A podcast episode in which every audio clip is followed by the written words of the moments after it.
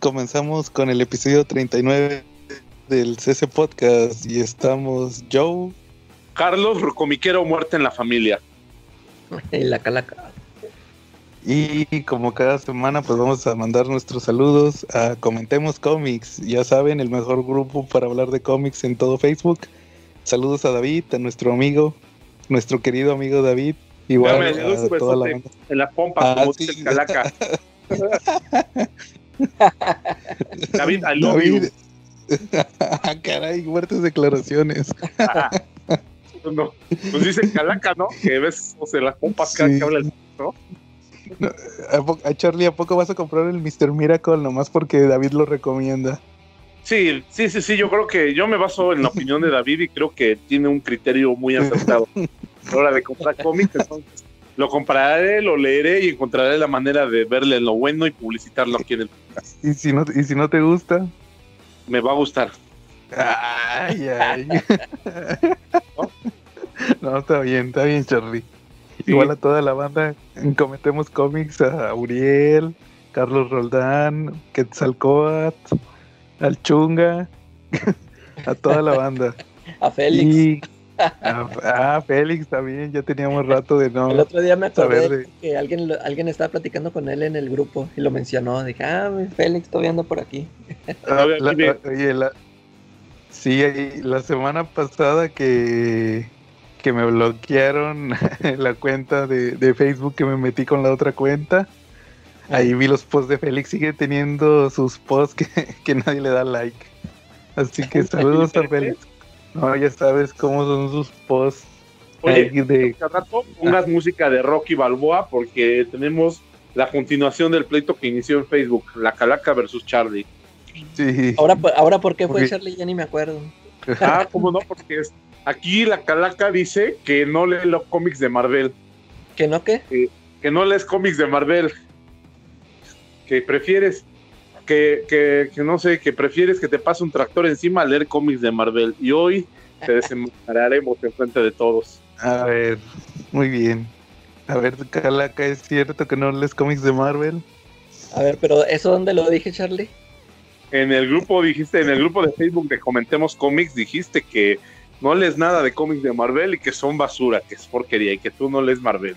Así Oye, lo dije. pero, pero sí, pero lo dije yo, lo dije, o lo dijo Adrián Guzmán. Ah, Ahí que no eres vi- lo- doblamiento de no personalidad. no Te la, te aplicó, te la aplicó Charlie. No, pues, no, pues, acaba de, acaba de esquivar mi gancho. Muy ¿No? bien. Charlie, saludos de esta semana.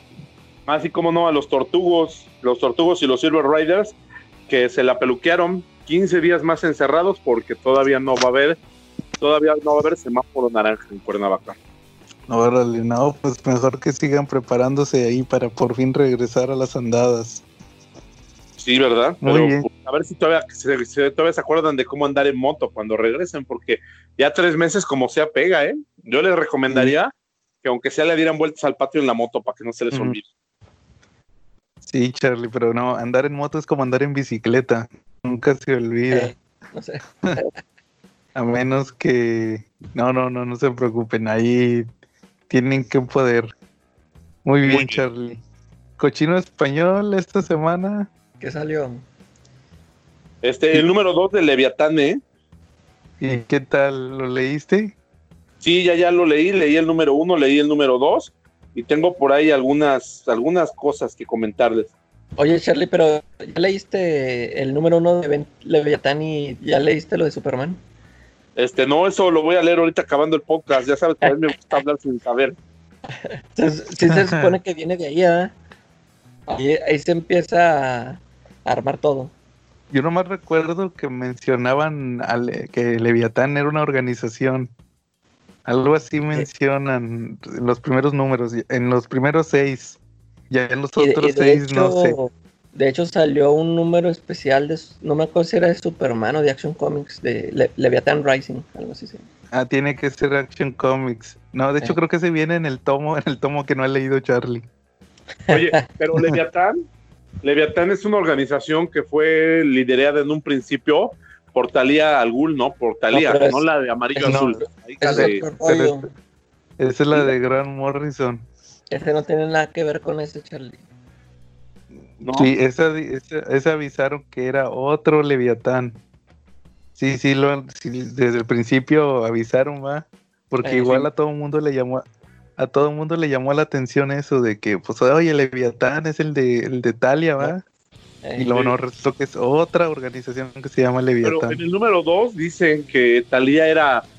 Cuando Batman está analizando con su batifamilia lo, lo que pasó con Leviatán, de dónde surgió, este, dice, no, pues es que era una organización que era de Talía. Los, o sea, la información que tienes que es de Talía. A no ser que se haya formado tan, tan en la oscuridad que, Batman piensa que es el Leviatán anterior, ¿no? Sí, yo creo que sí, por ahí como va que él tirada. piensa que es, de- que es esa misma, pero no. Pero no, mira, Charlie, al final en el número 5 se revela que el que está detrás de la, de la organización. Vamos a empezar primero lo- pues, diciendo todas Ya te las, lo- todas las pistas que tenemos. De hecho, ya lo, es- ese spoiler lo mencioné en un episodio anterior. sí, La- que te dije, oye, Calaca, que, que Leviatán siempre era. ¿Quién era? Que- Pero sí. para los que nada más van por la vida como Charlie, oyendo sin entender nada, vamos a, vamos a hacer un análisis ahorita de lo que va. ¿Qué les parece? A ver, ¿y de qué se trata el, el Leviatán, Charlie? Ah, mira, tampoco sean así tan, tan, ¿cómo se llama? Tan, ay, ¿cómo se dice la palabra? Bueno, está bien, lo dejaremos. Mira, aquí tenemos el tema de que Leviatán es una organización que está acabando con las superorganizaciones de espionaje y defensa en el mundo. Entonces, pues ya... Con... No, Shield es de Marvel. Shield es de Marvel. Eh, ¿No? Si no, Sí. no, mira. Si rato a decir que con los perros del mal y con. ¿No? No, está acabando, por ejemplo, acabó con Argus, con Cadmus, este, con Cobra. Entonces está, está de un día para otro los borra, pero no deja cuerpos. Eso es lo, lo que les llama mucho la atención a ellos. En los hechos que ahorita van hasta el número 2, Leviatán ha hecho un secuestro, secuestró a Luisa Lane y Luisa Lane anda investigando quién está detrás de Leviatán. Ya se llevó también a Batwoman, ¿sale? Entonces, por eso tienen la duda y van a buscar a, a Jason Todd porque piensan que él puede saber o puede estar inmiscuido y por ahí de repente Damian Wayne piensa que, que Leviatán es, es Jason Todd. Y Oye, precisamente- oye, Charlie, una duda Oye. antes de que continúes. ¿Qué- ¿A cuál, a cuál Batwoman se llevaron? Ahorita mencionaste una Batwoman. Sí, se llevaron creo que a la Barbarita, a la que era Oráculo.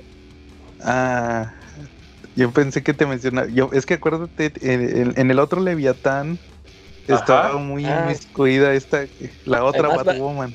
La Sí, Cassandra Cain. Bárbara es Batgirl, Charlie. Sí, Ah, bueno. sí, Bárbara es Batgirl. Carrie Kelly.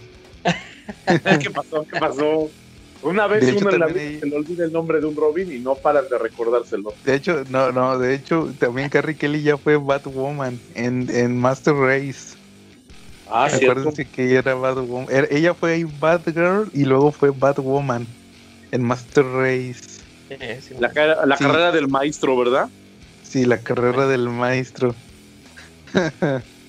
y sí, entonces decías, perdón, Charlie, decías que Damian pensaba que Jason Todd era Leviatán. Efectivamente, afirmativo.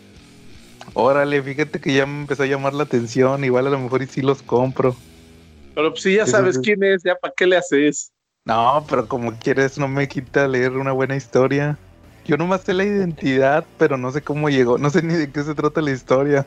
Yo ni lo conocía a ese, a ese cuate. No, no ni yo, nomás lo, lo escuché alguna vez. Ya ves, Charlie. No importa, no, no, no importa quién es Leviatán, lo importante es cómo. Entonces, en, en tu opinión, va bien la historia de Bendis. Va bien la historia, va bien. Me gusta cómo la está manejando. Eh, yo creo que pinta para algo muy bueno, a no ser que se le desinfle el globo en el número 6. Pero esperemos que eso Órale, Y es con Alex Malib, ¿verdad? Eh, Es Exactamente. De, de hecho, de, de hecho, ahí les va un. No, no es spoiler, pero sí, o sea, ya lo que, lo, lo que todos podrían esperar que.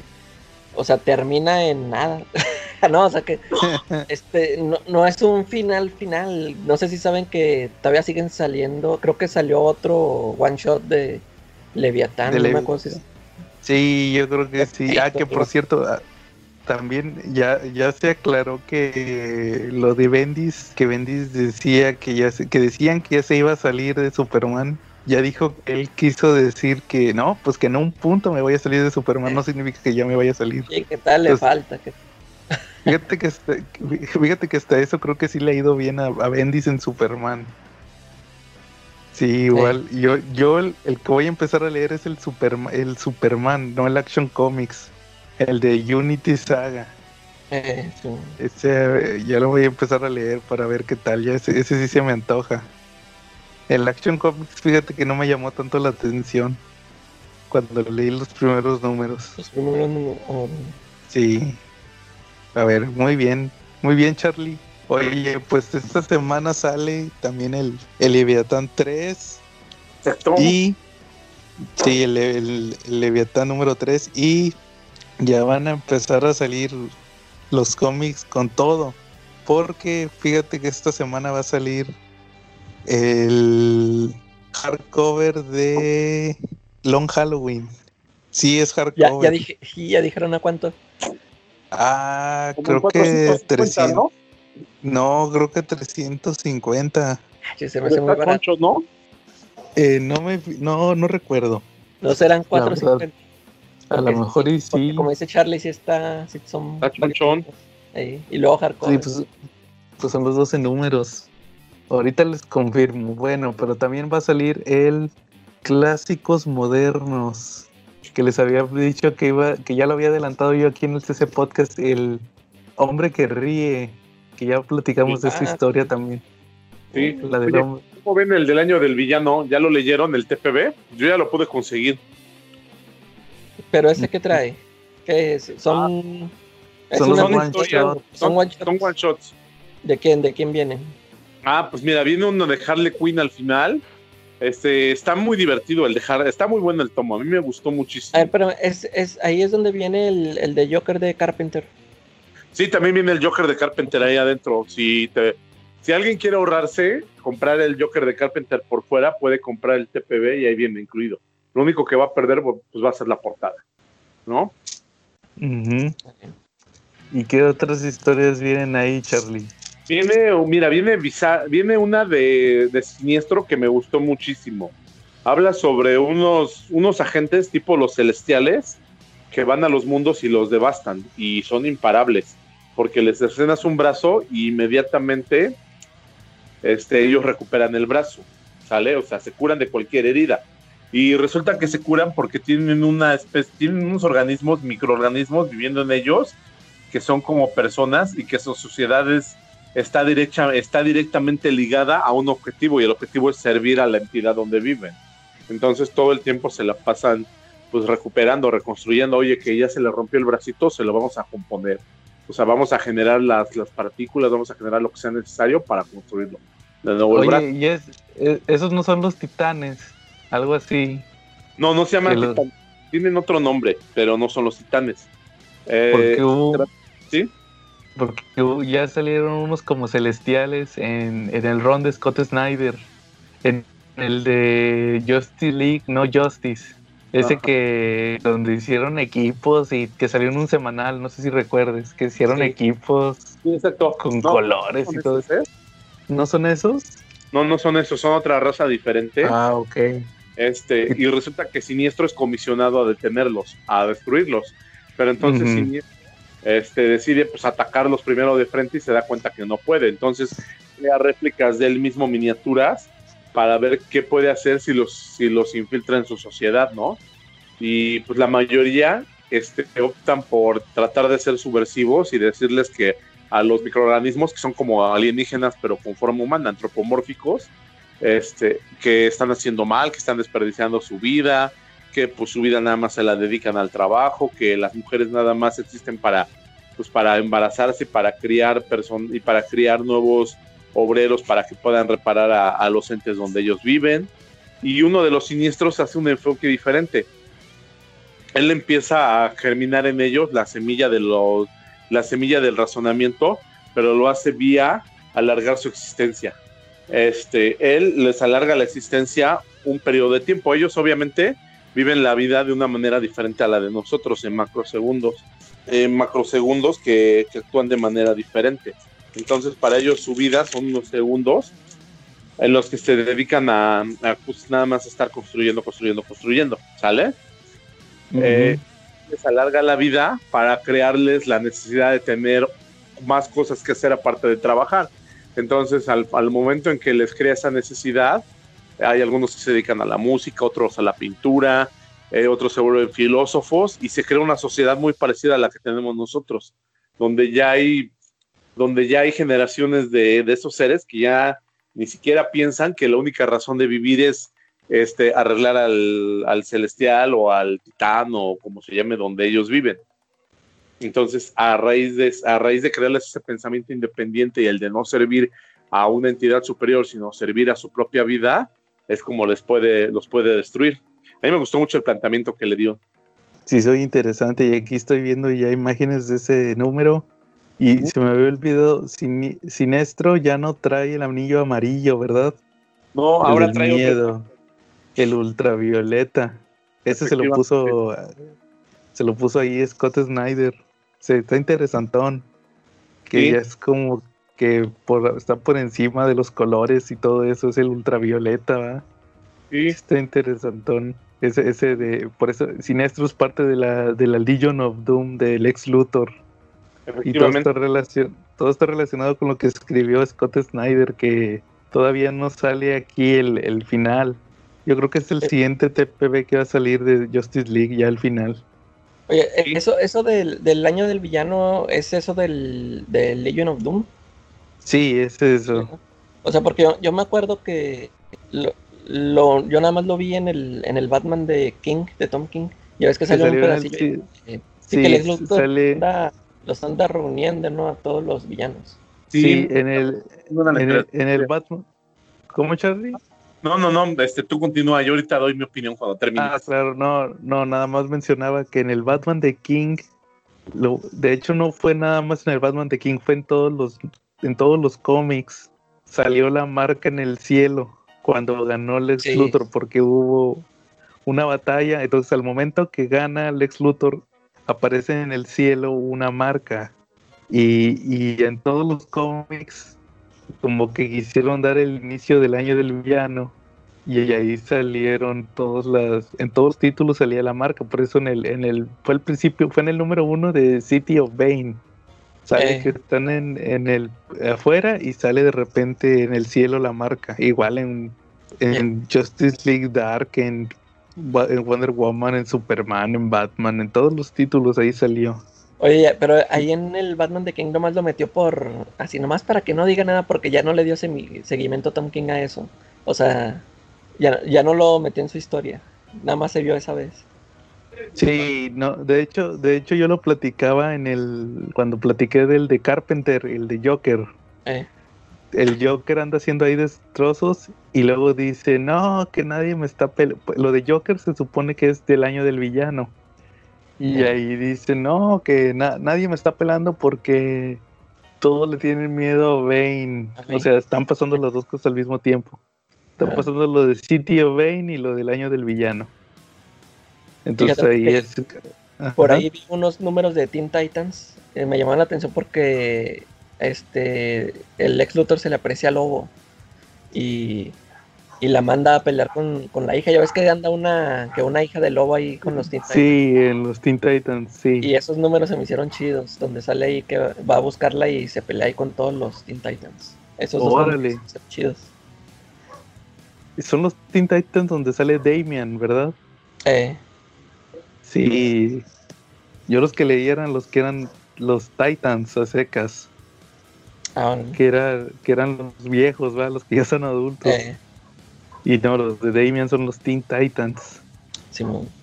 Es que como que se, como que cuando pasó eso de Scott Snyder, se se, se ya todos los Teen Titans eran de la Justice League y se reagruparon en equipos.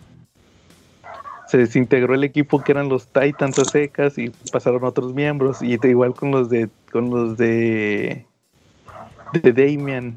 Damian estaba con los con Starfire, Raven y el, el Aqualad gay, el que es negro. Eso. Y, y ah, igual igual es negro. Y luego lo le disolvieron el equipo y luego ahora estaba con otros y ahí sale que está con la hija del lobo. ¿Y si es su hija? Sí, pero ya no, no supe, o sea, quién es la mamá. pero sí es, sí es, sí es hija de él. Bueno, igual les decía, eh, va a salir, este, aquí ya lo tengo, y, y el, el dato, el, el Long Halloween va a costar 3.69. Pues se me hace barato para los precios de, Hasta de Televisa y, lo, ¿no? y lo que contiene. eh. Bueno, también, sabes que también hay que tomar en cuenta la calidad del papel, Sí los varían. porque sí, a lo mejor va a tener las hojas bien delgaditas. Porque fíjate, ¿cuál- ¿cuáles son los que han costado 4.50? El Kingdom Come El Kingdom Come, y, el de el- Superman, el de Batman. y ese de, por ejemplo, ese de 80. Kingdom Come, nada más son cuatro números y todo lo demás son puros extras, ¿no? Sí, sí, son puros extras y- y los epílogos y todo eso. Entonces, pero, pero yo lo que me refiero con el Long Halloween es que la calidad del papel puede variar. Porque, por ejemplo, cuando salió Maximum Carnage la primera vez, el papel era muy grueso. Por eso el tomo, el tomo era muy gordo.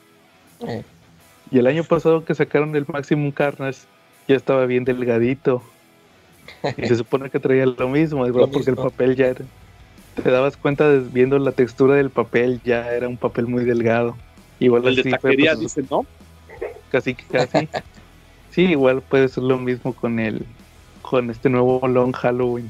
Y, Sí. y también y van a salir dos T- TPBs de los que les llaman básicos de, de Marvel, no sé cuál sea, pero de DC sospecho. Tampoco estoy muy seguro cuál va a ser, pero sospecho que va a ser el Detective Comics, el del Arkham Knight. No sé si, si, si saben cuál digo. Es el ron de Peter Tomasi. ¿Tú escuchaste lo del Arkham Knight? Arkham Knights. Eh, me suena, pero a ver, recuérdame, refrescame la memoria. Bueno, mira, es que cuando salió el Detective Comics número 1000, apareció Sí. un personaje que le pusieron el Arkham Knight.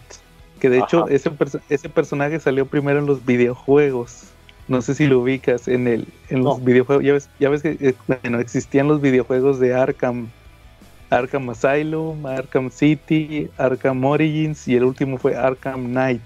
Este, El no, no lo ubico. Pues yo tampoco porque no juego videojuegos, pero el chiste es que en ese universo de videojuegos, el tal Arkham Knight era un villano y resultó que era Jason, ahí sí era Jason Todd, porque ahí no existía Jason Todd en ese universo de videojuegos. Y ahí es, él era el Arkham Knight.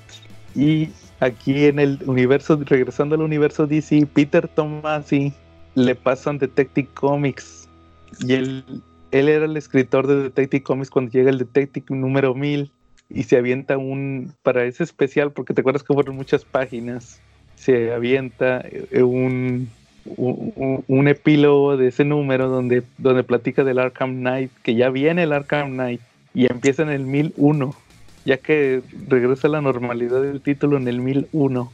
Escribe, la, escribe una historia que era el Arkham Knight. Y igual es un villano, pero pues obviamente no es Jason, es otro. Ok. Es otro villano, es que no les voy a spoiler la identidad del Arkham Knight, pero quisieron incorporar a este personaje. Es como un caballero con armadura y ahí le va a hacer la vida de cuadritos a Batman. Y Órale. sospe- sospecho, ese ya lo habían anunciado, que iban a sacar el, el- ese arco de Detective Comics. Es del, me parece que del 1001 al 1007. Y pues ya probablemente ya salga. Y también va a salir el Marvel, Marvel Verse. ¿Te acuerdas de este Marvel Verse que ya había salido el de Capitán América y el de los Cuatro Fantásticos? Sí, y el de los Avengers creo también, ¿no? No, Avengers todavía no. Pero no, no, salido- sí. Ajá, sí, sale capi- salió Capitán América y Cuatro Fantásticos, ¿no? Y ahora sigue Spider-Man. Órale, es una a buena noticia. Sí, que va a estar interesante ver ¿qué va a traer? ¿Cuáles números de Detective, digo, perdón, cuáles números de Spider-Man va a traer? Igual con el, el que sigue va a ser el de Iron Man. También habría que ver cuáles va a traer de Iron Man. Pero pues, habrá que esperar. ¿Cómo ves, Charlie? Muy bien, súper bien. Oye, ¿y del año del villano qué onda? ¿Qué, ¿Cómo lo viste? Digo, vas a decir que yo quedé obsesionado con esa historia, pero la Ah. verdad a mí me gustó muchísimo. Pues fíjate que voy a tratar de leer ese tomo.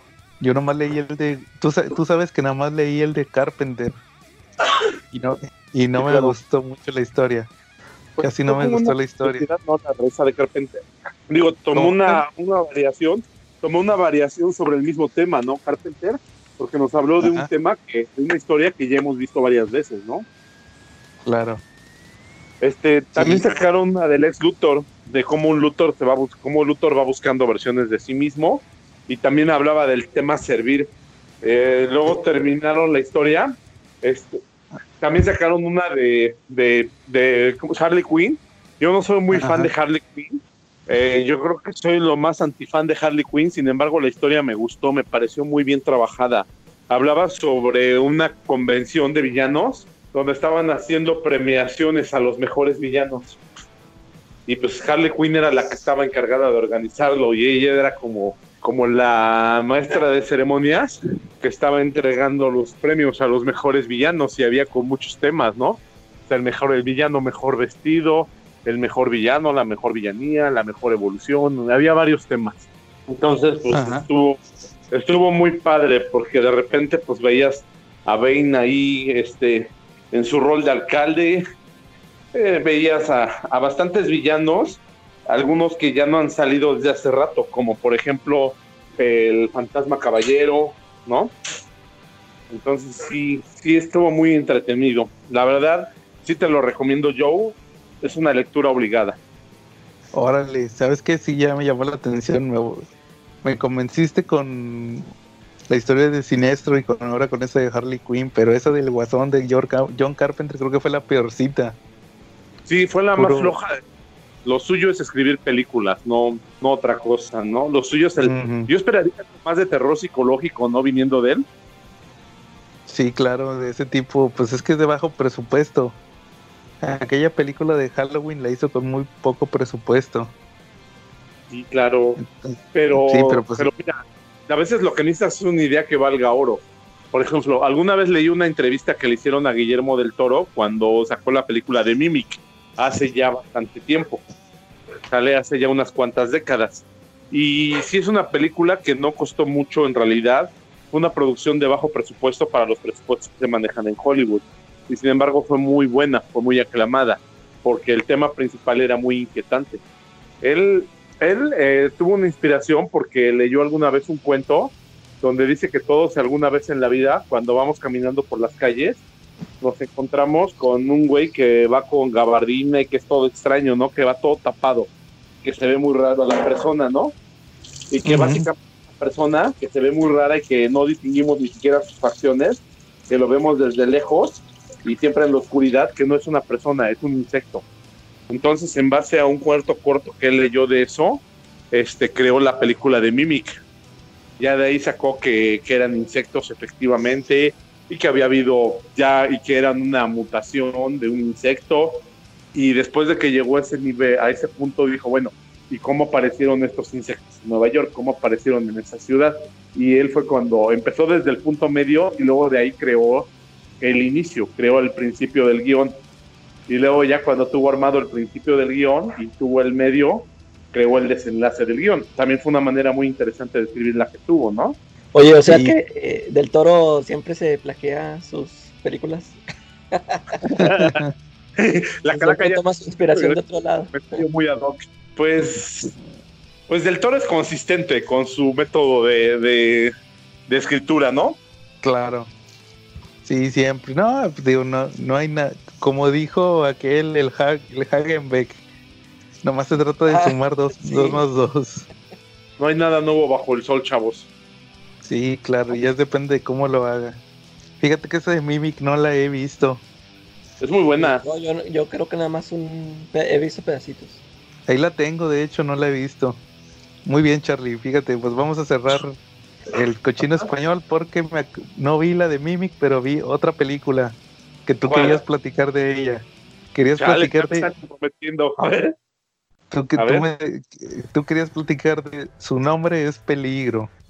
Ah, Me sí. habías dicho que querías hablar de esa película. Su nombre de es su Peligro. nombre es Ah, Charlie Sí. nomás la conoce como Punisher. Punisher de 1989.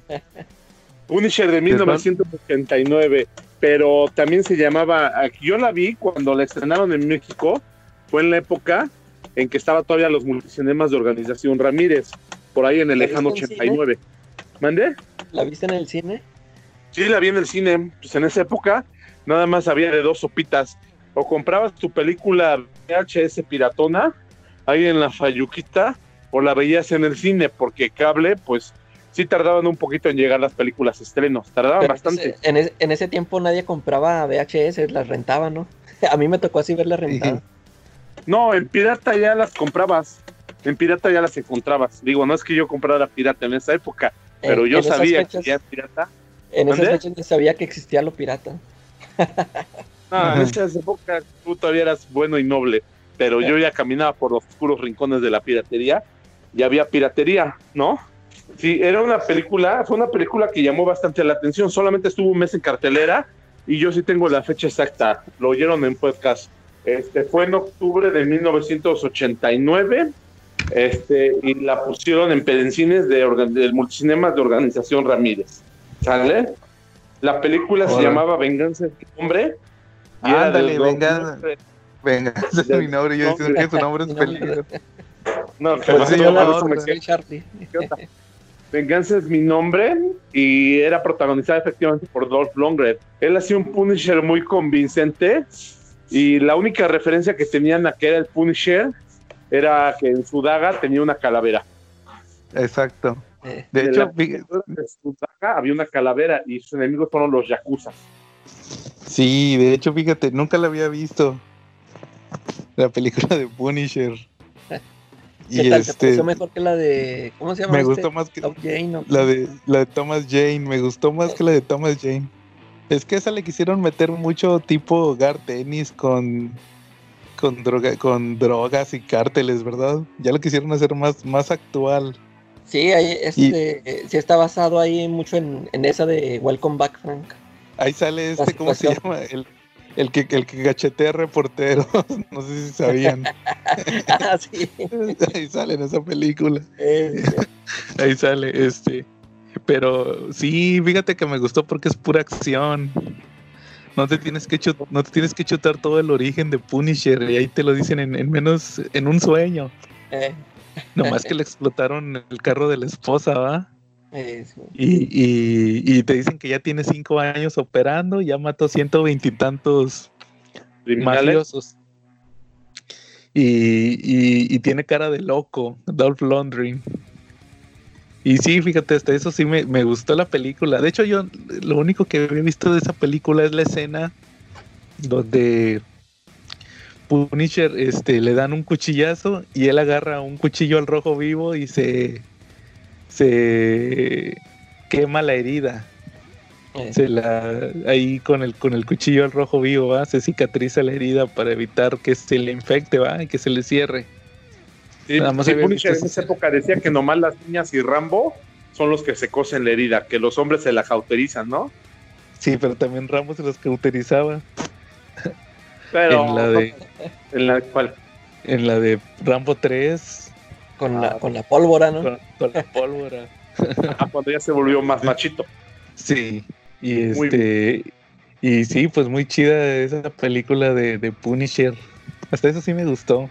Sí. Y como y efectivamente como dice Charlie es es este contra los yakuza sale ahí una y, y- y muy progresista porque la líder de, la de los yakuza era mujer Eh, y, y tenía tenía una alumna una hija adoptada extranjera que era una como rusa que la tenía entrenando ballet pero también era era como como en Kill Bill era su guardaespaldas era su guardaespaldas, este, y era rusa y acá sabía kung fu y, le mete sus madrazos a Punisher dos, dos veces. Exacto. Y- Solamente estuvo en cartelera un mes. Ese es algo, ese es un dato de trivia, ¿no? Que no duró mucho tiempo en cartelera. No sé por qué extraña razón.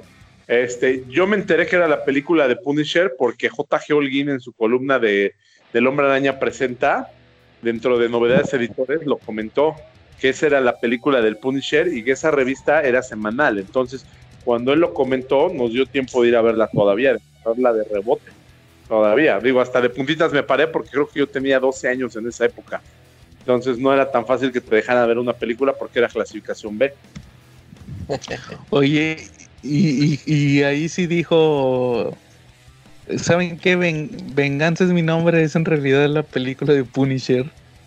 Sí, él lo dijo. J.G. Holguín, de hecho, por eso nos mencionó a todos los que leíamos su columna de ir a ver la película, porque él claramente lo dijo. Dijo, esta película es Punisher. Dice, por alguna razón no le pusieron Punisher aquí en México por el doblaje, y, pero sí es Punisher. Y nos explicaba, es que tiene la calavera, véanla. O sea, era, era muy buen guía nerd en esa época. Quién sabe qué habrá Y sido de aparte- ese nombre. No, y aparte era bien claro porque decía Frank Castle. Sí, o sea, efectivamente. Yo creo que él- si le hubiera visto alguien que leía cómics, se hubiera agarrado la onda inmediatamente. Eh, Imagínate que en el 89 vas al cine, te metes a ver esa película porque no hay muchas opciones, lees cómics, no sabes qué es la del Punisher, y cuando ves que dice que ves el sueño y ves que se llama Frank Castle, ¿qué haces en ese momento? Pues obviamente te emocionas, dices, no puede ser, es una película de Punisher. No mames, yo creo que manchas el asiento de enfrente por el pinche orgasmote que ibas a tener nomás de pensar en eso. Claro, Pero- y aparte, pues, en aquel entonces nomás estaba la de Superman y Batman. Sí, efectivamente, no había, no había mucho. la La de Batman de Michael Keaton tenía poquito de haberse estrenado. Ajá. Sí, pues también fue de 1989. Sí, pero como que fue de, fue de muy bajo perfil esta película de Punisher. Sí, comparada con la de Batman sí fue de muy bajo perfil, porque por ejemplo la de Batman levantó mucha expectativa, sacaron hasta series de estampas, bueno, hasta el TV y novelas hacía artículos de Batman, todo, todo era Batimanía. Ves que Prince fue el que sacó la banda sonora y él se caracterizaba por espectro de voz muy amplio, entonces varios de sus temas están cantados por personajes de Batman.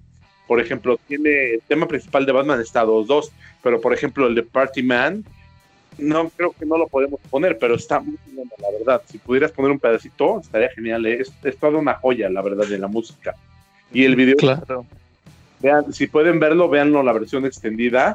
No se van a arrepentir. Van a ser los mejores siete minutos vistos en un video de Prince. La verdad. Eh, también tiene la canción The Future, que la canta como si fuera Bruce Wayne. Entonces sí tenía mucha expectación la película de Batman. Incluso creo que por ahí en el DF, este, para, para, para como parte de la, de la propaganda, de la publicidad para la película de Batman, este, también se les ocurrió con unos proyectores proyectar la imagen de Batman, el logo de Batman en el cielo. Entonces, pues era, era muy padre, pero también se dio a muchos chistes, porque dicen que las mujeres decían, ay, mira, es Batman, y los hombres decían, no, mira, es Bacardi, güey. pues sí, No, es que luego es parecido. Incluso después trajeron el Batimóvil, lo trajo una famosa marca de refrescos, que ojalá un día nos moche por la publicidad que le vamos a dar, Pepsi. Pepsi, Pepsi. Pepsi trajo, Ujú. Pepsi trajo el Batimóvil para que lo viéramos todos los que podíamos ir al DF, y creo que también estuvo en Monterrey y Guadalajara, y lanzó su colección de, Batman. Pero Aquí a no cada- tuvo suerte. Órale, aquí a cada rato traen a las convenciones el carro de Volver al Futuro o el batimóvil de, De Adam West. de sí. Igual de repente han traído el de los de Michael, no, no, no los de Michael Keaton, los de el este que traía Val Kilmer, también lo han traído. No, pues no. Si fueron de las convenciones No. que hay, nomás traen decanes con chores con media pompa afuera. Ajá. bueno, así pasa Charlie en muchos lados. sí, ¿verdad? Y no, y amenazan que no va a haber convenciones en las últimas fechas. Que por cierto ¿cuál- vamos a estar de pues varias, pero acuérdate que va, que vamos a ser corresponsales de la Comic Con. Ah, sí. el CC Podcast buena en la Comic Con. Yo digo que, yo digo que si no estamos ahí tomando café con los creativos, no vale. Saludos, chunga. Sí, no, todo tiene que ser físico, como dice el Chunga. A Chunga le gusta que lo toquen. Muy bien. El Chunga es de como el chiste de ¿tienes alcohol? ¿Tienes, ¿tienes grasa? Sí, pues engrásame, ¿no? Hola, señora Doris. ¿Tiene algo de grasa? Sí, sí tengo. Pues engráseme, señora. Bueno, ya que... como Doris, la, la, señora de la cafetería. Efectivamente. Charlie. Así pasa. Bueno, muy bien. Eh, noticias del dios Snyder esta semana no hubo. ¿O, saben algo que haya pasado? No ahora, no. hubo nada. No hubo nada esta semana. Calaca, ¿algún tema? ¿Alguna película que vieras? No, fíjate que ya no he visto películas. Nada más este quería comentar de lo de, de Denny, Denny O'Neill. ¿Es Denny o Denny? Ajá. Denny. Fíjate que yo también pensaba que era Dennis, pero es Denny. Denny O'Neill. Ajá. ¿Cómo se llama? Este, fíjate, ahí en el, en el post que pusieron del anuncio de su muerte, yo no, no quise poner de que, ay, qué lástima, que una gran pérdida porque así no, no quise sonar hipócrita porque la verdad yo, yo no he leído mucho, fíjate, mucho de él. Este, es como, como dice Charlie, este, uno sin saberlo, eh, eh, muchas cosas de los personajes que le gustan, todos vienen de él. sí, claro. yo no pude no leer sus historias, pero estoy al tanto de, muchas de sus creaciones. Por ejemplo, algo que, algo que siempre le voy a estar agradecido es que él, fue el, editor en Marvel que le dio luz verde a Frank Miller para escribir. Ah, es cierto. Sí, sí, él fue el que, el que, De hecho, recuerda que, Frank Miller lo menciona en el tomo de Dark Knight Returns. Eh. Ahí él menciona a, Dennis, a Denny O'Neill, que dice que él fue el que lo el que lo llevó a DC en aquella etapa cuando, cuando hizo Dark Knight Returns. Sí, sí, cierto. De hecho, de hecho, ellos, ellos, eh, Denny, O'Neill escribió el anual, aquel famoso anual que hizo Frank Miller la primera vez, donde dibujó a Spider-Man y a Daredevil, su primer ah, trabajo con, con Daredevil. De hecho, eh. según recuerdo, en los TPBs antes, antes te lo agregaban en los de Daredevil, ese anual. Ahí venía ese. Eh. Y, y, fíjate, y también acuérdate que cuando se sale Frank Miller de Daredevil, el, el siguiente escritor es Denny, Denny O'Neill. Eh. De hecho, él es, él es el creador de, de. No, no se llama. Iba a decir Lady Shiva, no, Lady Deathstrike. Él, ah, él no sé si recuerdas esa historia donde, donde van a Japón y que resulta que ella tiene toda la cara llena de cicatrices. Eh. Tiene el papá o el hermano, no estoy seguro, le, marcaba la, la cara con. le ponía letras japonesas así con, con, un cuchillo en las mejillas, o sea, estaba toda cicatrizada.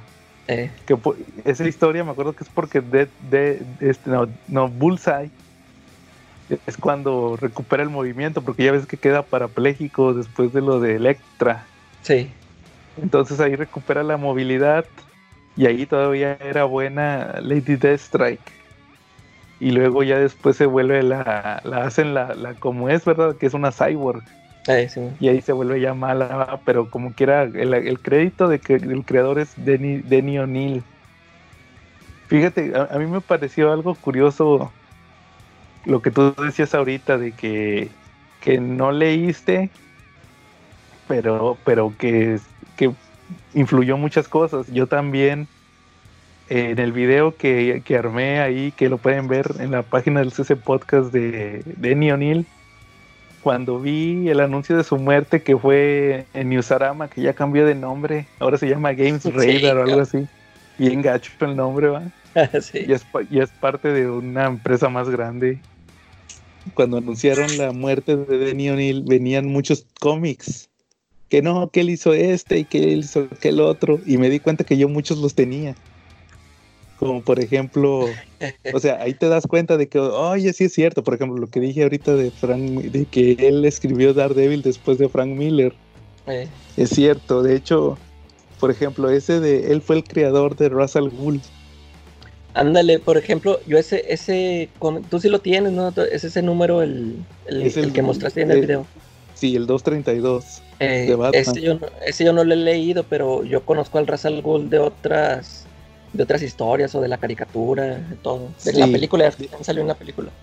Sí, Pero este Y es- cómic en sí no lo he leído y, la- y las, las historias de la colección que, que contaste la otra vez de, del Son of the Demon, Birth of the Demon. esos son de, de Mike W. Barr, pero él, se, es- él, ahí, él escribió la de origen. ¿Cuál es la que viene ahí? Es el, el, el, el, el de Denny O'Neill, es el Birth of the Demon. Birth, eh, Sí, y ahí es- está que esa ya la había platicado yo, que está chida porque es el origen de Ra's al Ghul. eh, Y, y cuenta que me llamó la atención. Te digo, porque, oye, sí es cierto, Dennis, Denny O'Neill, que era editor también, él también hizo el Venom, eh, aquella historia del Venom. Y también, este, ¿cuál otra, cuál otra dije? Ah, La de esa del, del Venom, la de El Callejón del Crimen. Él es también co-creador de Leslie Tompkins. ah, sí, no. Y así Oye, por ejemplo, esa, esa historia, la, de- la del Joker, la de Five, Five Way Revenge, algo así se llama. Ah, sí. Esa, es- este, esa, esa la comentaste o nada más dijiste el nombre. Eh, el nomás, la mencioné, nomás la mencioné brevemente. Sí, o sea, yo, yo cuando escuché ese nombre yo dije, pues esa es la que ha dicho Joe, pero no me acuerdo si ya la comentó. Pero por ahí leí que era la, se supone que es cuando este Denny O'Neill que también cambia al Joker a hacerlo un asesino, ¿no? Sí, Ah. porque te digo, es que venían bien influenciados de Batman 66. Sí, ándale, que antes eras, pues, o sea, sí lo veía antes uno como, eh, es un payaso, es el villano este que nomás trae la cara pintada, o sea. Y que ahí Sí. ya lo puso ya como un loco asesino. Ujú. Sí, de hecho, por eso se llama Five Way Revenge, porque empieza a matar gente, va, y quiere matar a, a Batman. Eh, Entonces ahí se pone a, a- le pone unas trampas, va, bien locas. Está interesante, te digo. eh, eh, sí, pues realmente, pues fue Denny O'Neill, ¿verdad? Que de hecho, fíjate, él también se aventó. Él es el escritor, el escritor de los episodios de la serie animada. Cuando aparece Ra's al Ghul, ah, él los escribió. él los escribió. Fueron dos episodios. Sí, pues eh, de eso sí me acuerdo. Yo no sabía, fíjate, y, y sí ha escrito, sí ha escrito para televisión, se aventó él el, el- se aventó episodios de la serie de la serie de Superboy. ¿Te acuerdas? No sé si te acuerdas que había una serie ochentera de Superboy, eh, algo así. Yo nunca la vi. Y, y él se escribía ahí capítulos y cuando salió la serie animada, ahí se aventó los de cuando sale Ra's al Ghul, todavía me acuerdo de esos episodios. Para pegar, como que los quiso pegar a su origen, ¿va? que él ya había hecho. Y trató ahí de res- que se respetara lo que él ya había establecido. Pues ahí es bien recordado Ra's al Ghul, Italia y todos esos personajes salen más, salen varias veces. Oye, ¿él también Y- colaboró con los números de Spider-Man cuando se dio a conocer Madame Web o es mi imaginación? Sí, también. Él es, creo que es co-creador de Madame Web. ¿Tú- tú Ella, ella ¿cuál, puedes- es, cuál es su primera aparición? ¿No, es- no es cuando sale con Juggernaut? Esa no es No. su primera aparición. Spider-Man sí tiene que ver la historia con Juggernaut y es Spider-Man 210. En la Amazing Spider-Man 210, tengo entendido, en la serie norteamericana. Es que yo, me acuerdo, yo me acuerdo que la conocí con esa historia del Juggernaut. Sí, de hecho, sí, es una clásica. Es la parte donde te digo que no todos hemos leído ese cómic, pero está muy permeado porque creo que hasta fue una. salió en algún episodio de las caricaturas, o no sé si habrá sido de la conciencia colectiva, pero el punto está en que sin haber leído ese cómic, muchos teníamos conocimiento de esa historia, ¿no? Donde el Juggernaut va, la quiere matar y ella lo nombra su campeón para que vaya y lo detenga. Es una psíquica, ¿no? Sí, sí, sí. Y es un, es un clásico ese. Sí. Nunca lo he leído. ¿No has leído Sí, eso? Son, son, dos números, son dos números, yo. Es Sí. el de, El de Spider-Man. Ah, creo que no. Sí, eh, sí, de hecho aquí está Amazing Spider-Man 210 escrito por Dennis O'Neill. Madame Web, primera aparición. Sí, es la primera era la- ese, ese que dice el 210 es la primera aparición de, de Madame Madame. Luego el 211 El 211 es, a ver, te les digo aquí, es Contra Namor. También es de Dennis O'Neill con John Romita Jr. Y el 2, ya por último, nomás para. Si no, luego busco ese de Juggernaut. El 212 es. Vamos a ver. Es que como que se está tardando, está lento el internet. Namor. Este es. con- 209, busca 209. No, tiene Ahí que voy. haber peleado contra Juggernaut después de haber conocido a Madame Web. Ah, ¿sabes cuál? En el 212 es la primera aparición de Hydroman. Sí, él también lo co-creó. Es co-creador de, también de Hydroman, ese sí sabía. Hasta el 212, órale. Yo Sí, pensaba que era de pues, los primeros. eh. No, pues es que pues el, el Sandman viene siendo casi lo mismo. En Sí, el- el es de los primeros. eh. sí. Luego también es el 213, tampoco. Bueno, ahí les dejo. Queda de ver ese del, del Juggernaut cuando va a matar a Madame Web. Sí, pero sí, yo ta- hasta, como dice Charlie, en la conciencia colectiva yo también sé que hay un número muy importante de Spider-Man donde pelea con Juggernaut. Ese, ese es el 229, yo, búscalo. 229 y A ver. 230 son los números. que- Sí, efectivamente, 229 y 230 publicados en México fueron publicados en México en el abril del 86 y en Estados Unidos fueron en el 82. En México fue lo- los números 313 y del asombroso hombre araña y en eh, Estados Unidos fue el 229, como dice la calaca. Ah, aquí está el de el de Nothing Can't Stop the Juggernaut, sí, es el que yo digo. Sí. Órale. Y el, pero, pero ahí el escritor es, es Roger Stern. Es otro, ah, eh, Sí, pero el co-creador, el creador de Madame Web es Dennis O'Neill, Denny O'Neill. Sí, pero como dice, como decías, Calaca, yo no me había dado cuenta de todos esos que, que, que tenía de, de Denny O'Neill. de Neon. Por ejemplo, por ejemplo, ese el de el de No hay esperanza en el callejón del crimen. El de la primera aparición de, de, de Leslie Les- Tompkins. Sí. Yo no sabía que lo tenía en el hardcover de los, del Ah, 80 viene ahí en aniversario de la, Batman. el 80, eh. Sí. Dije, ah, ahora lo agarré y dije, aquí, tiene, aquí tienen que haber historias de Dennis O'Neill, ¿va? Y venía esa. Y dije, ah, no manches, la de la del Callejón del Crimen. De hecho, yo estaba buscando la de la de Mambat. La que te, ¿te acuerdas que te regalé el cómic de Eh, Mambat? Y ese no es de, no es de Denny O'Neill. Es de Neil Adams. Eh, O sea, porque lo relacionas, ¿va? Pero no, esa no lo hizo Denny O'Neill. Oye, Charlie, hecho, a ver, por ejemplo, lo- los cómics que publicó Vid en chiquito de Batman, de Neil Adams, esos eran de Denny O'Neill. Sí, tenía bastantes, publicó bastantes de este video en chiquito de, de Dennis O'Neill. Órale, sí, porque eso sí, eso sí me acuerdo que sí los leí. toda esta etapa de Denny O'Neill. Sí, y de hecho Sí. creó muchas cosas que fueron generando en otras historias muy buenas. Por ejemplo, en el Hombre Araña, en el Amazing Spider-Man, el 217, en inglés, y aquí en México, en el 214 del Asombroso Hombre Araña, puso a pelear a Hydroman contra. a- puso a Hydroman contra Sandman a pelear. Eh, Ah, que Este, se y que se, se hacen. ¿no? sí se hacen lodo y crean un monstruo de lodo. Pero aquí lo interesante es que a partir de esa experiencia es como le dan un giro al personaje de Sadman años después, hasta los 80, hasta finales de los 80, donde Sandman se vuelve bueno, ¿no? Sí. Donde Sandman incluso llega a finales de los 80, principios de los 90, llega a ser parte del Wild Pack de Silver Sable y llega también a ser un vengador de reserva. Sí, eso sí me lo sabía, que, era, que había sido Vengador. Sí, efectivamente. Este, Flint Marco, que es este, el su Sandman. personalidad mala y su personalidad buena era William Berker. Órale, esa no me la sabía. Sí, y de hecho la historia de él es interesante porque eh, resulta que, que, ¿cómo se llama? Que Flynn, que Flynn Marco fue un alter ego que él creó cuando empezó su vida de villano, que fue en la preparatoria. Él tenía habilidades para el fútbol americano, pero las perdió por, por trampas, por no seguir las reglas, y a partir de ahí se puso Flint Marco. ¿Cómo ves? Mar- fíjate.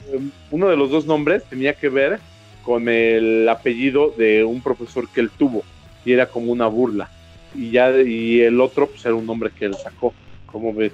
Órale, ese, fíjate, ese dato no me lo sabía. Muy bien, Charlie. Sobre Sandman.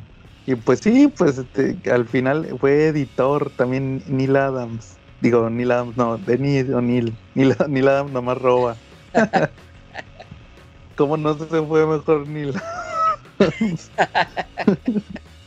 no, pero su Denis O'Neill, pues ya saben que, que él fue editor de los títulos de Batman.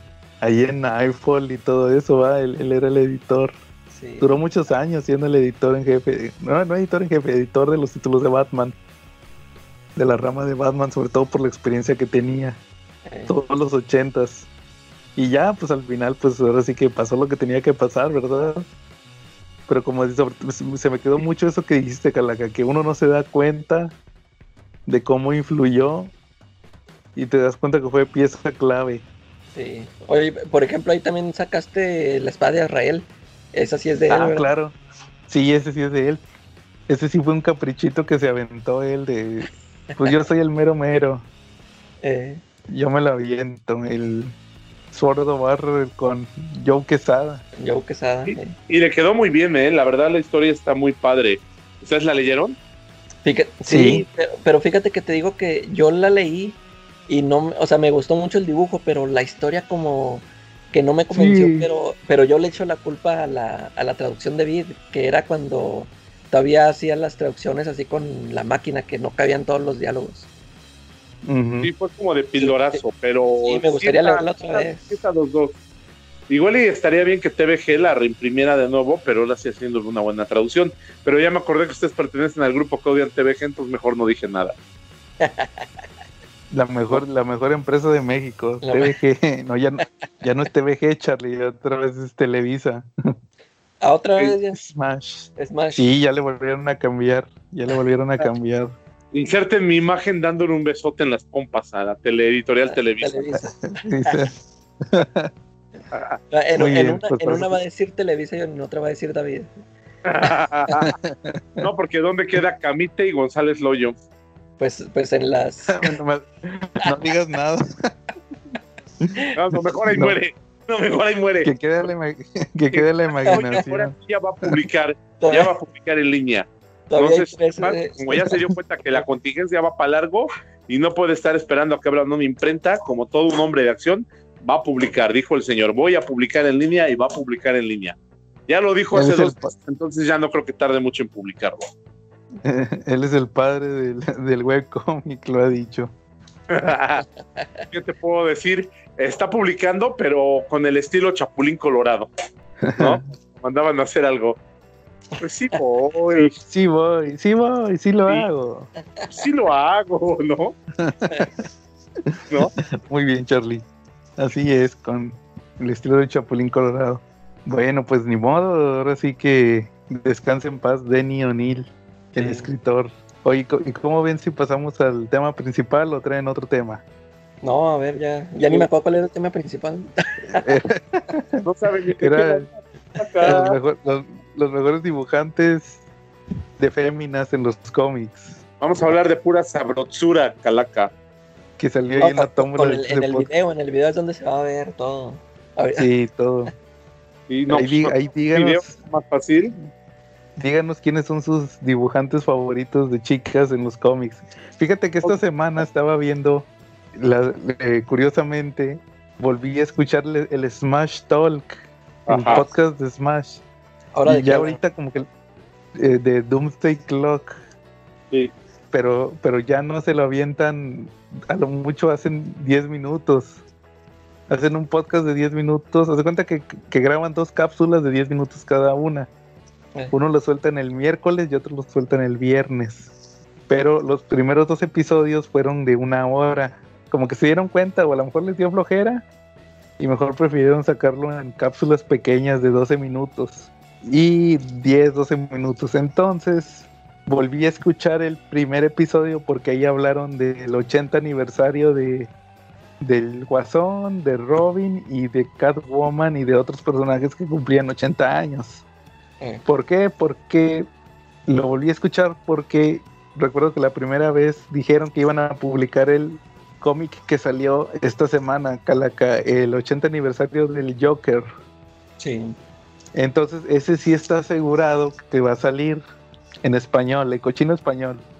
Pero yo tenía la duda sobre si iban a sacar el cómic de Catwoman y el de Robin, porque ya ves que también salió hace unos meses el de Robin del 80 aniversario. Y la semana pasada salió el de Catwoman del 80 aniversario con aquella historia que platicamos de Tom King. Sí. Entonces, yo lo que quería escuchar era si habían dicho que lo iban a publicar y resultó que, que nunca dijeron. Como que empe- em- empezaron a divagar, pero nunca hubo un sí lo vamos a publicar. Nomás el único que sí dijeron tal cual que iban a publicar es el del, el del Guasón. Entonces, pues yo mi intención era escuchar si lo iban a publicar por las portadas. Dije, pues a ver qué portadas traen. A lo mejor como lo hicieron con el Detective Comics y con el de Su- Superman que sacaron. Bueno, con el de Superman no, porque ese no. No Ese lo no hicieron, pero sacaron, el de. Nomás sacaron como dos. Y en el, en el de Batman sí pusieron todas las portadas. Eh, Y el, el de Catwoman tuvo dos portadas cachondas. Una de Adam Hughes y una de Frank Cho. Y en las, dos en las dos agarran a la Catwoman de los 60 la que trae el vestido con la capa verde. Y pues Ah. obviamente pues ellos, eh, esa trae vestido, entonces pues ahí la ponen acá bien piernuda, ¿verdad? Y pues eh, igual me acordé, dije, no, pues igual esa, hasta eso las portadas eh, estaban, había una de, de quién más había portadas de Catwoman. Digo, pues las que más me llamaron la atención fueron esas, la de Adam Hughes, la de también Campbell tuvo una portada, pero él se aventó la de, él se aventó la portada de la Julie Newmar, la Catwoman de Ah, sí. Sí, sí, sí. sí. que esa portada no me gustó. De pronto se hubiera aventado una acá más modernona, ¿va? Eh, No, se aventó la, la esa la de Batman 66.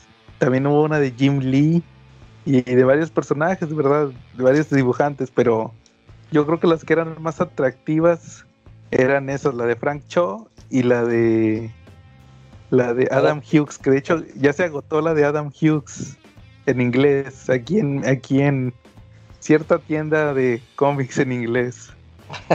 Y ahora más está la de Frank Cho. Entonces por eso también me llamó la atención. Dije, bueno, pues es un buen punto para platicar con este tema, ¿verdad? Lo de las portadas de Frank Cho y de Adam Hughes. y de Adam Hughes. Charlie, ¿tú, ¿tú qué opinas de cuál dirías tú que es uno de tus dibujantes que dices que dibuje ese unas muchachonas bien, bien proporcionadas? Cuenta la leyenda que como en los 80s y en los 90s no me vendían el Playboy, me conformaba con los dibujos de Todd McFarlane, de Jim Lee, de Will Potarsho y de Rob Liefeld. Ah, chis.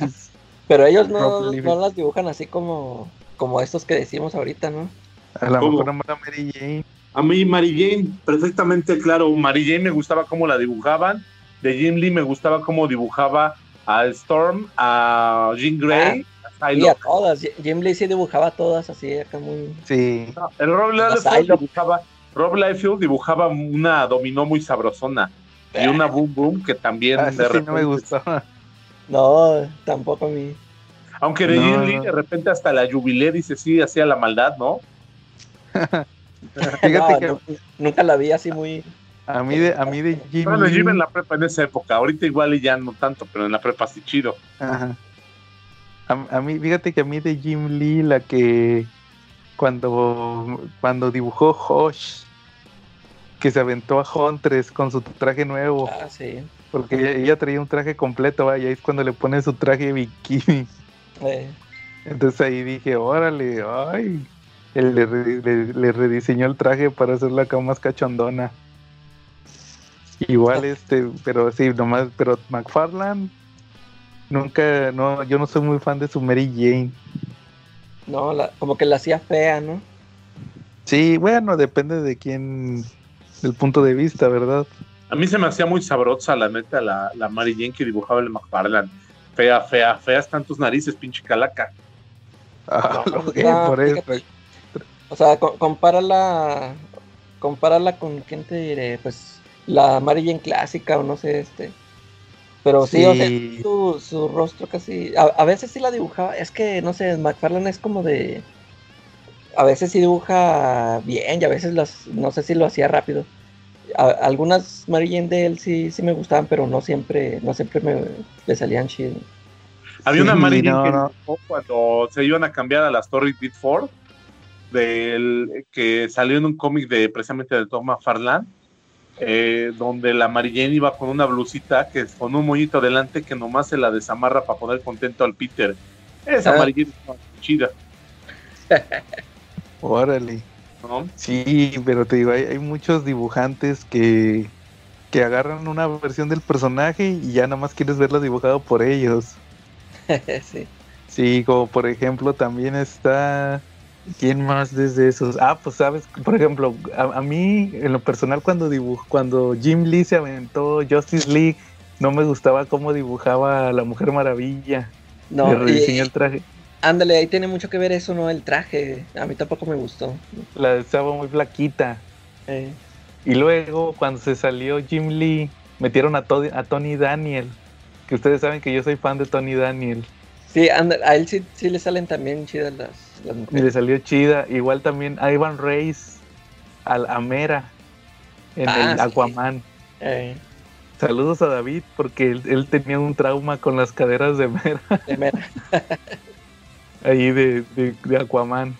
Y también, este, o sea, sí, también depende del. Ya después llegaron otros dibujantes y como que no, no la armaron tan bien en esos aspectos. Igual también, este, me estaba acordando, Charlie, de Adam Hughes.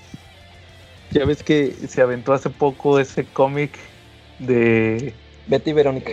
el de Betty y Verónica, ahí las dibujó muy bien. Sí. A mí sí me gusta mucho cómo las hace él, sí. O sea, a todas las mujeres. ¿no? Sí, de hecho también pues te digo, se aventó esa portada también de Catwoman, que ya se agotó la de Adam Hughes. Eh, Fíjate que yo no era tan fan de Adam Hughes hasta que vi ese cómic de, de Betty y Verónica. por- eh, ah, bueno, es que tú, tú no leíste Before Watchmen. ya ves que se aventó una miniserie de Doctor Manhattan. Y Eh, ¿a poco fue, fue Adam Hughes, sí, el de Doctor Manhattan. Doctor Manhattan fue él. ¿En serio? Y, eh, y ahí en las portadas ya es que ponía esta Lowry. Ah, Sí, es cierto, pero no, pero nomás se aventaba las portadas, ¿no? No, si era, si se las aventó el cómic. Es que yo me acuerdo que leí ese cómic y, y me acuerdo que, que- que ahí te dicen cómo se murió la mamá de, de Eh. Doctor Manhattan. Sí, pero sí es él. En serio, diga, Eh. órale, no me acordaba que, que era él el dibujante de Ya. Before Watchmen, Doctor Ahora léelo nada más por, por- para que cheques el dibujo. Sí, A me vez acuerdo. lo, lo- casi no lo pelaste porque no, no te. O sea, porque decían, no, aquí están, o sea, no, no están respetando la historia original del Watchmen. Fíjate que ese fue de los que se me hizo menos malos. Sí, está, Ese es- está, está buena la. Está interesante la historia. Que, ¿te, te acuerdas que hace unos años se cotizó el número 4? Eh, Porque decían que porque ahí, ahí creaba el universo DC o algo Eh, así, sí, había sí, una sí, teoría. Nomás es el 4, el número 4 de Doctor Manhattan de Before Watchmen. Sí, fíjate, yo creo que ese fue de los pocos. A, a mí nomás me gustó ese y el de. El de. Minutemen también. El, el de Minuteman, que era de Darwin Cook, que no me Eh. gustó el final. Ese no me gustó el final. Ah, Hay un número medio gachón donde sale que les ayudan unos superhéroes que resultan ser unos japonesitos. No sé si te acuerdas. Ah, no me acuerdo. Hay, hay, un, hay un número donde va a haber, como están en la guerra al mismo tiempo, resulta que va a haber como un acto terrorista. Y resulta como que van a explotar una bomba nuclear o algo así. Y resulta que les ayudan unos superhéroes. Así como un Batman y Robin, para que me entiendas. Eh, Como piratas, un Robin y Batman, pero piratas de, de los piratas de... No, pero yo digo de los piratas que andan en barcos, no Eh. piratas de, de, de copia. de copias Porque pues acuérdate que en ese universo casi todos los cómics eran de piratas. de piratas, sí. Entonces ya resulta que el, el- no sé si te acuerdas, el protagonista casi siempre era Night Owl, Eh, el primero. Y, y se da, ya, le, ya les quita las máscaras y resulta que son unos japonesitos. Y ya les explican que es, es, es el papá y el hijo. Y les explica que, que ellos están ayudando porque son en realidad son gringos, pero como son de padres asiáticos, pues todos creen que, que ellos van, Eh, que ellos son malos. Y al final de la historia resulta que para detener la bomba o la radiación le iban a poner ahí en Nueva York el, el hijo, el que vendría siendo el Robin, se sacrifica y, y se eh, cierra la, la bomba o lo que era, ¿verdad?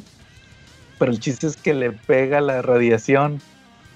Y, ahí y, al- y la, y la última página es que el, chavito está en el hospital. Ya le dicen que se va a morir, ¿verdad? Por envenenamiento.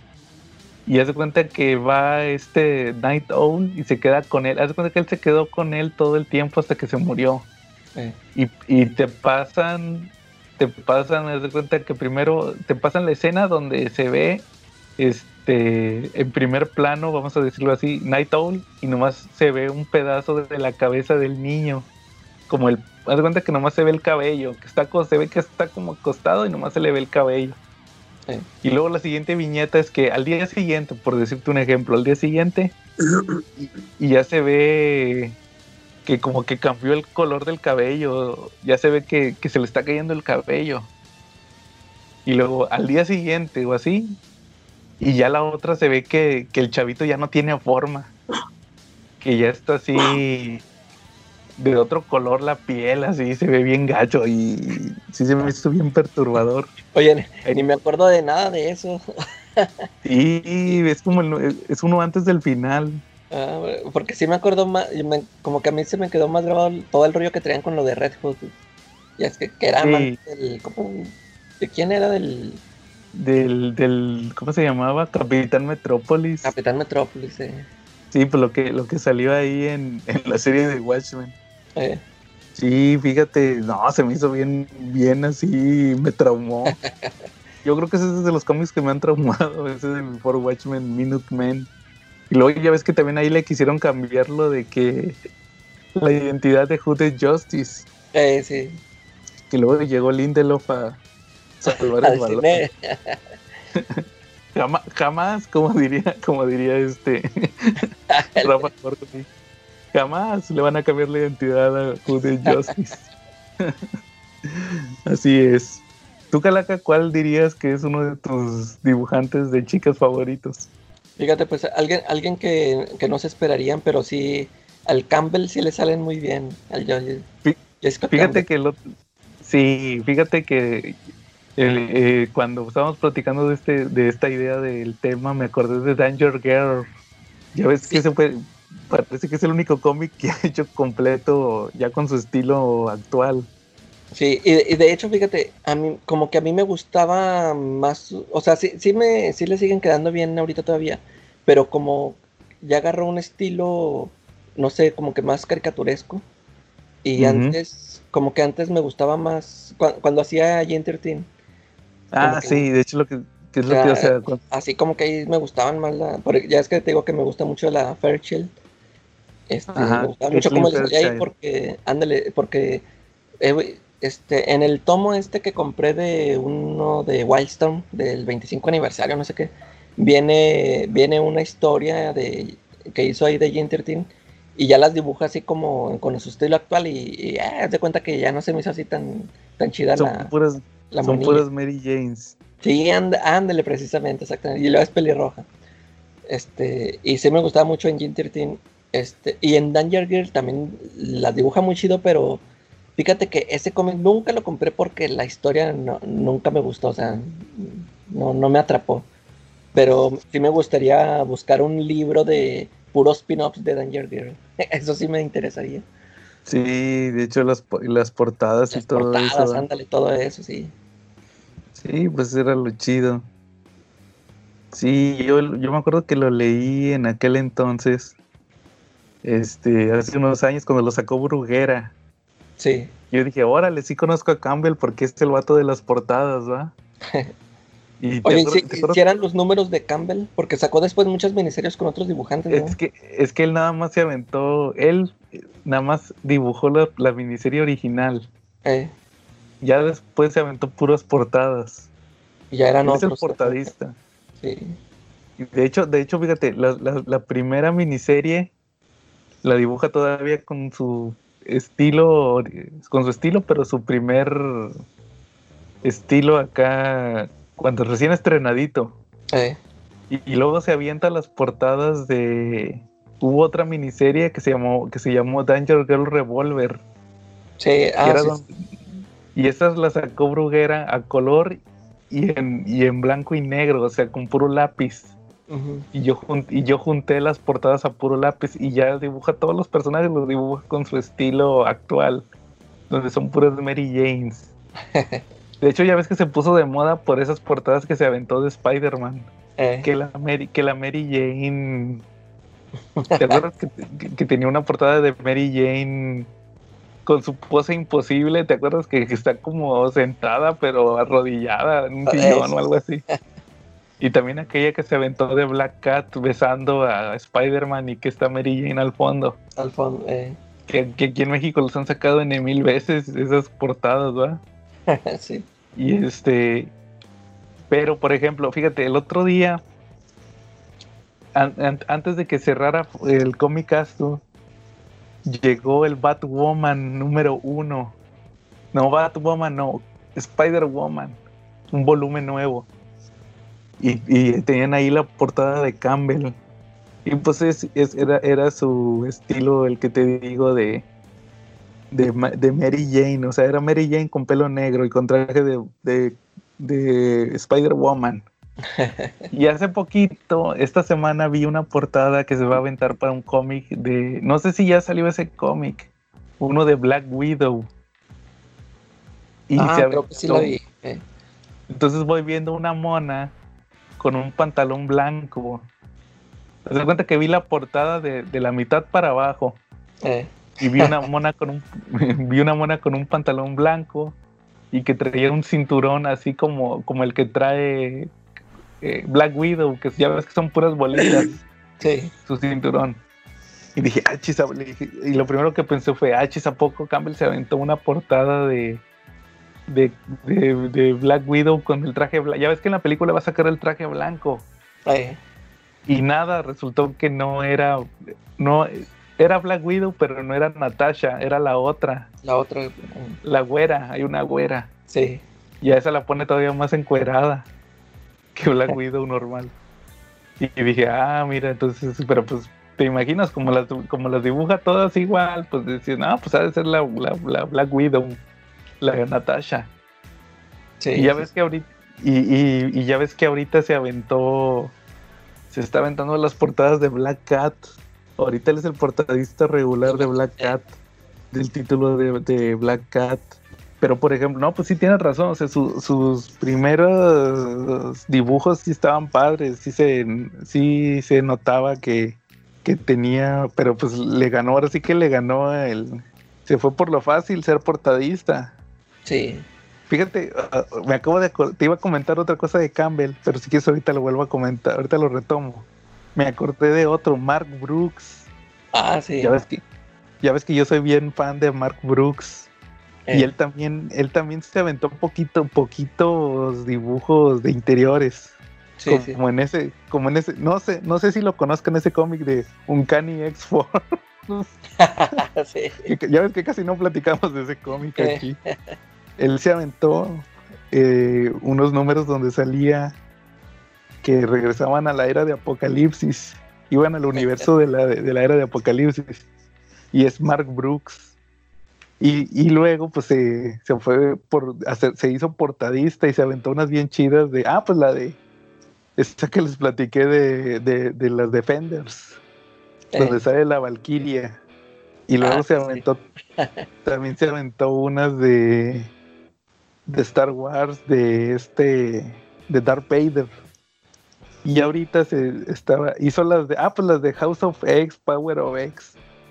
No sé si viste que se aventó una, un póster donde salen todos los mutantes no lo que vi. salen a- al centro, al centro salen este Charles y Moira sentados en la banquita. Ya ves que salían que estaban en una banquita. Eh, Y, al y atrás de ellos están todos los mutantes, sale Magneto y todas las chavas, ¿va? Y, y hace poquito también se aventó una portada de que de hecho la puse en el CC Podcast de Jean Grey con su traje de, del Hellfire Club. Entonces ahí a él también las chamaconas le salen muy bien, a Mark Brooks. Ese es Sí. otro. Y, y por ejemplo, y lo que lo que te iba a comentar de Campbell, no sé si tú también quieres opinar de eso, Charlie. Que. Campbell, Campbell ahorita, si, si de por sí era huevón haciendo puras portadas y luego aparte también puras Mary Janes, nomás les cambia la peluca. Ahorita se hizo todavía más huevón porque ahora avienta, vende la misma portada, nada más les cambia la ropa. Ah, sí, o sea, Sí, saca sí, como cinco variantes. ¿eh? Sí, que se avienta el set, que, que por ejemplo, que si sale uno de, de Gwen Stacy, se avienta la portada donde es Spider-Gwen, la otra don- donde es Spider-Gwen con el symbiote, otra donde es Gwen, esta Gwen Stacy con su ropa actual de, de calle de Spider-Gwen, y la otra donde es Gwen Stacy con su ropa clásica, con la gabardina y con la falda con las botas. Y ya Sí. según él ya se aventó, ya, ya se aventó cuatro portadas. Y al reto más les, les va a cambiar, no les va a cambiar la ropa, nomás les va a cambiar el color de ojos o de pelo, güey. O el labial. El labial y el- con eso va a sacar El color de fondo, distintas. así como las portadas que está sacando Marvel ahorita. Ándale, por eso mismo. ¿Qué? También ¿Qué haces eso? regresa. re- ahora sí, Charlie, regrésale la pelea. Ok, Pues, vamos eso- a rezar a la pelea, sale. Hace rato, en- dentro de este mismo podcast, vamos a desenmascarar a la calaca. Dijo que era un clásico la historia de Madame Web, Juggernaut y Spider-Man. ¿Cómo, ¿Cómo él sabe que es un clásico si no los leía? Acuérdate que yo, acuérdate que yo sí los leo. El, el otro, el del grupo de Comentemos Comics, no los lee. Ah, bueno. Ah, mira, ya, ya te había sacado un show, Ryuken, bien bueno. Charlie, ¿cuál es tu opinión de esas portadas, Charlie? De las portadas No, del. Que no, son no blanco, hay- nomás. Hay que tener perdón de Dios, hay que tener temor de Dios. Sí, porque, o sea, nomás es un letrero en blanco, o sea, bueno, con colorcito. Ni siquiera No, te para sabes, publicar eso, el editor necesitó tener tres cosas, ¿no? como que. Entonces, muchas agallas, muchos huevos y muy poca madre. Apenas. Apenas así, Charlie. Oye, pero también, por ejemplo, me estaba acordando también de Campbell. Hace poquito salió, cuando salió este crossover de Spider-Man con Venom, que lo hizo Dan Slott. Este. Hubo una portada que era Venom. Y en una era Venom con Black Cat, que Black Cat ni siquiera sale en el, en el evento. Era Venom con Black Cat, Venom con Mary Jane y Venom con Black Cat, pero con ropa de calle. No sé si se acuerdan que salió una portada así. Yo compré Creo la donde, donde venía Black Cat. Esa sí la compré yo. Sí, sí, sí. Igual por lo mismo de, de- ahí entra dentro de esas donde nomás les cambia la ropa. pero pues, pero pues todo eso es un negocio, a lo que voy, ahora sí que casi siempre el, a lo que va todo este, cuando se platican este tipo de temas es que es un negocio. Hay vatos que compran las portadas nomás por eso. Sí. Hay coleccionistas de Campbell, nomás Sí. por las muchachonas que avienta, va. Así pasa, o sea, es, es algo, podría decirse que es algo natural del, del medio. Que hay gente que le agrada el dibujo. Así como a alguien le agrada un dibujo de una portada ahí, también hay quienes les gusta dibu- comprarlas por las muchachonas. sí. Igual, igual estaría chido eh, eh, eh, más adelante otro episodio, pero para hablar del cómic europeo del mismo tema, porque ya ves que ahí son más acá más cachondones los europeos. Ahí sí son desnudos y todo. Sí, des- desnudo artístico. Como Pero pues también existe aquí en México, ¿no? Con las chambeadoras, ¿no? Sí, no, pero eso no es artístico, Charlie, eso es cachondón. Pero pues sí hay muchos, muchos coleccionistas también de esas historias. Claro, como ah, pues como este cuate el que dibuja Basaldúa es. Marvel. ahí. Ándale. Basaldúa. Ese es lo que iba a mencionar. Basaldúa, ya ven que dibujaba chambeadoras. Igual había otro que eh, eh, dibujó Spider-Man, creo. el Spider-Man de Miles Morales. Y se aventó también y ayudó en el Rogue One cuando hicieron la adaptación a cómic de Cierto. la película de Rogue One. Y ya es lo que he sabido que él ha hecho. Pero pues sí, él era bueno para las muchachonas. Sí, la verdad las dibujaba re bien. No es que yo haya leído alguno de esos cuentos, pero pues, sé que las dibujaba muy bien. Te han platicado, Charlie. No, tengo un amigo que tenía un cerrote de esos, de esas historias. Órale. Era un cerrote Órale. así al tote. Yo creo que de mi estatura, así más o menos tenía el güey. ¿Y de qué son esas historias, Charlie? Pues de temas así medio curiosones, del albañil que llega ahí al- a, trabajar y pues tiene algo que ver con la señora de la casa, de varias cosas. Había, había historias dos, dos entretenidas. Digo, para pasar el rato, pues estaba chido. Hay, que volver a tocar ese tema cuando hagamos cómic mexicano número 2. Ok, Sí. Ahora enfocado en ese tema. Cómic de barrio. órale. lo, voy a, lo voy a agregar a la tómbola. Va. Bueno, pues yo creo que pues este tema no dio mucho, ¿verdad? Pero también nos enfocamos mucho en Neil Adams. Digo, no, dale con Neil Adams. con Dennis O'Neill.